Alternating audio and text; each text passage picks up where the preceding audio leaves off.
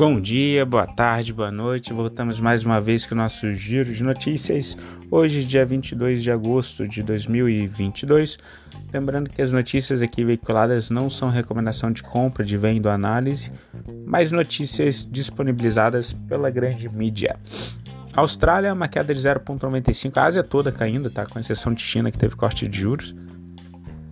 Mas a Austrália a gente vê aqui uh, caindo 0,95, Japão queda de 0,47, a China uma alta de 1,19, Europa uma queda de 1,61, o estoque 600, Inglaterra com o FTSE100 com uma queda de 0,19, nos Estados Unidos ali uma queda de 1,29 e o Brasil fechando abaixo de 112 que é uma resistência de, do Ichimoku, é, com uma queda de 2,04, fechou em 111.496.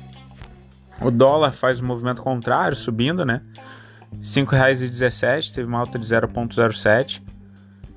E o, as criptomoedas, né, com esse temor que a gente vai abordar ali, mas o mercado esperando essa reunião do Fed, começa agora dia 25, 25, 26, 27 é, para ver se eles vão chegar com uma política um pouco mais agressiva em relação ao combate à inflação, mas criptos então também entregando, a Bitcoin caindo 1.44, o Ethereum caindo 3.27.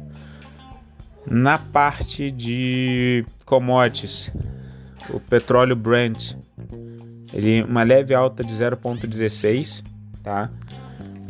Depois do, de uma grande correção, o petróleo Brent, que é referência para Petrobras, o pessoal precificando uma menor é, ou uma desaceleração econômica, né? mas um impacto aí na, nos PIBs. O petróleo ele vem corrigindo também, apesar dessa leve alta de 0 a 16. E o minério de ferro, com os problemas na China, começou a cair, né? também entrar num, num movimento baixista, queda de 0,39%, tá? está em 105,64 a tonelada do minério. Em relação às commodities, né, o que, que a gente vê a perspectiva da demanda chinesa, elas estão pesando em relação ao petróleo. A China ela está vivendo uma desaceleração econômica e isso está fazendo então que, que o preço do petróleo no geral ele corrija, apesar dessa leve alta hoje ali de 0,16, mas se a gente olha os candles eles estão fazendo zigue-zague descendente, né? Em relação aos minérios, a gente vê o, o níquel recuando em Londres, minério de ferro caindo também, é, perda de 9% na semana passada, muito em função é, da queda é, desse, desse consumo ou do PIB chinês. Esse fim de semana a gente teve inclusive um anúncio, é por isso que a bolsa chinesa fechou levemente altista, apesar de todas as da Ásia em queda, de mais cortes de juros, né? o mundo todo subindo juros, eles cortando juros por causa da desaceleração econômica deles. Então, é... esse é o cenário, né? E aí, lembra, acende um pouco a, a luz vermelha para a gente, porque a gente tem uma dependência muito grande da economia chinesa.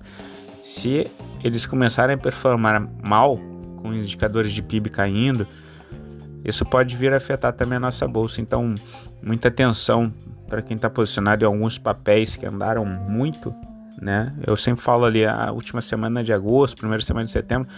Pode ser que a gente comece uma correção já essa semana, tá? É... Então, cuidado com papéis que andaram muito, tipo o Banco do Brasil, que sofre um pouco mais com a eleição, né? Se um dos lados ganhar ali, o pessoal precificando a volta de um é... de uma influência nos escalões, do segundo, terceiro escalão, pelo menos, dentro do banco. Petrobras, mesma coisa, né?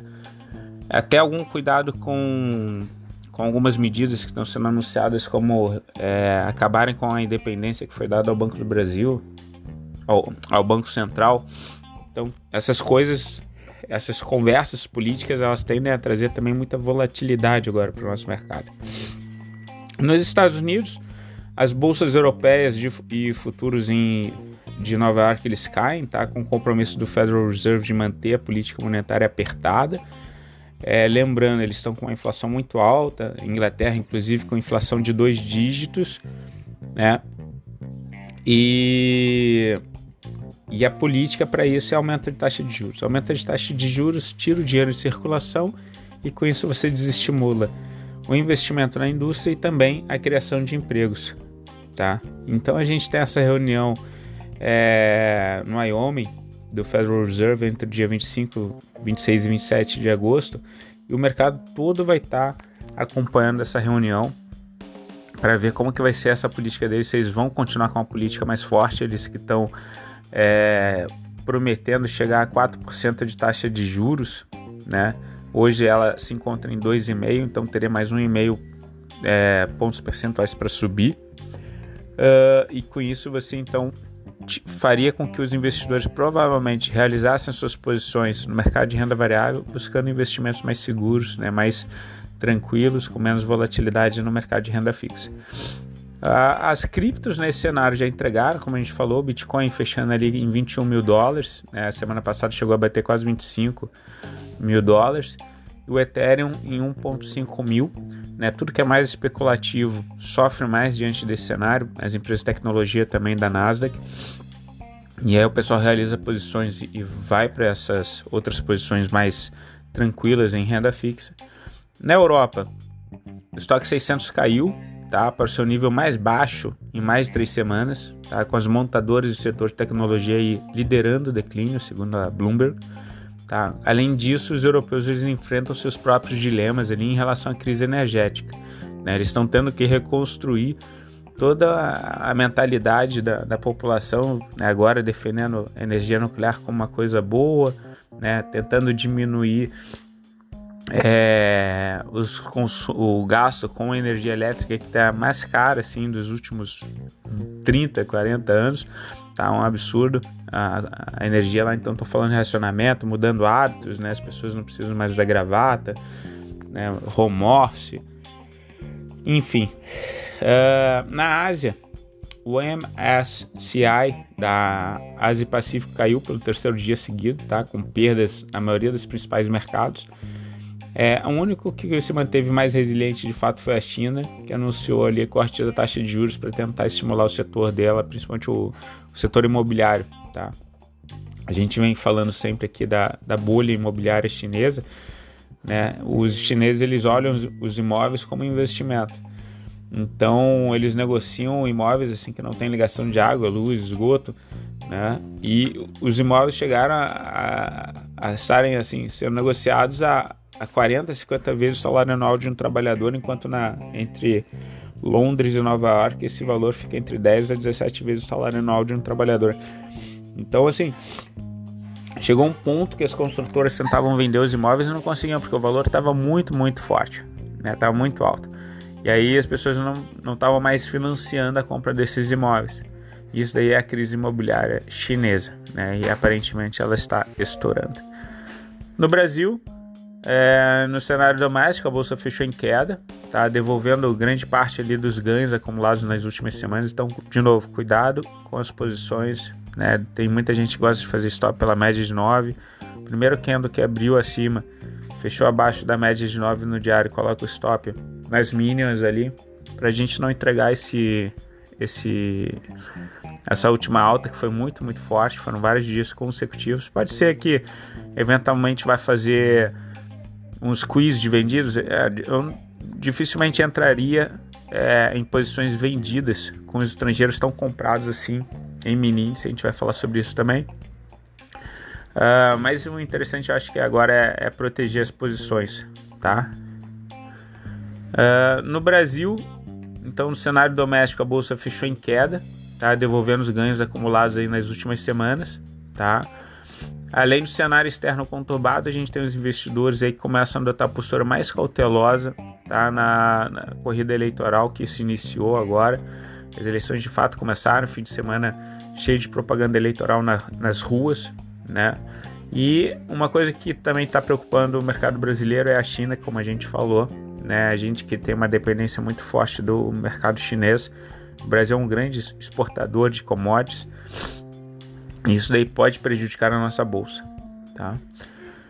Em relação à agenda do dia, a agenda econômica do dia traz o boletim do Mercado Focus às 8h25, bem como o índice de atividade nacional do Fed de Chicago às 9h30. Em relação às notícias corporativas, a gente tem a Ex-Brasil concluiu o cumprimento das condições é, precedentes para o fechamento do negócio previsto no acordo de investimento da Unipar.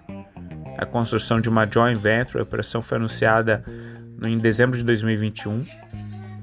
Então, uma joint venture entre a Ex-Brasil e o NIP6 é, indo bem. A empresa essa a ex-Brasil é bom a gente ficar de olho com nela. Ela tem energia já vendida até 2027 ela mudou muito o portfólio de investimento dela. Não é uma recomendação de compra tá? Mas falando um pouquinho de, dessa empresa em, em si assim elas tinham cerca de 70% da produção em, em, energia hídrica, passaram os últimos um ano e meio, um ano e oito meses investindo e mudando o portfólio, vão ter 40% em hídrica, 40% em eólica e 20% em solar. É interessante. A Americanas e VBBR3. As Americanas comunicou a escolha do Sérgio Real como sucessor do atual presidente Miguel Gutierrez a partir de 1 de janeiro de 2023 Tá? O anúncio é considerado inesperado pelo mercado. Caixa Seguridades e Aper 3. A Alper começou a vender planos de saúde da, de, é, odon, e planos odontológicos nas agências da Caixa, então parceria aí entre a Aper e a Caixa Seguridade. Quem vendia os produtos da Caixa era a WIS, né? E aí teve um no ano passado eles fizeram uma nova tomada de preço e a Aper assumiu parte das operações. Então também vale a pena a gente ficar de olho nesse papel daí. E em relação a Prio 3 e Domo, né, antiga OGX DMMO3, a PetroRio deve comprar a Domo Energia, tá, que antigamente se chamava OGX. A aquisição não será imediata, mas deve acontecer quando os créditos tributários para a companhia forem validados pela Receita Federal. Em relação à posição dos estrangeiros, a gente tem os estrangeiros comprados em 149 mil contratos do mini índice contra 14.476 do mini dólar. Os estrangeiros continuam mais comprados no mini índice do que no mini dólar.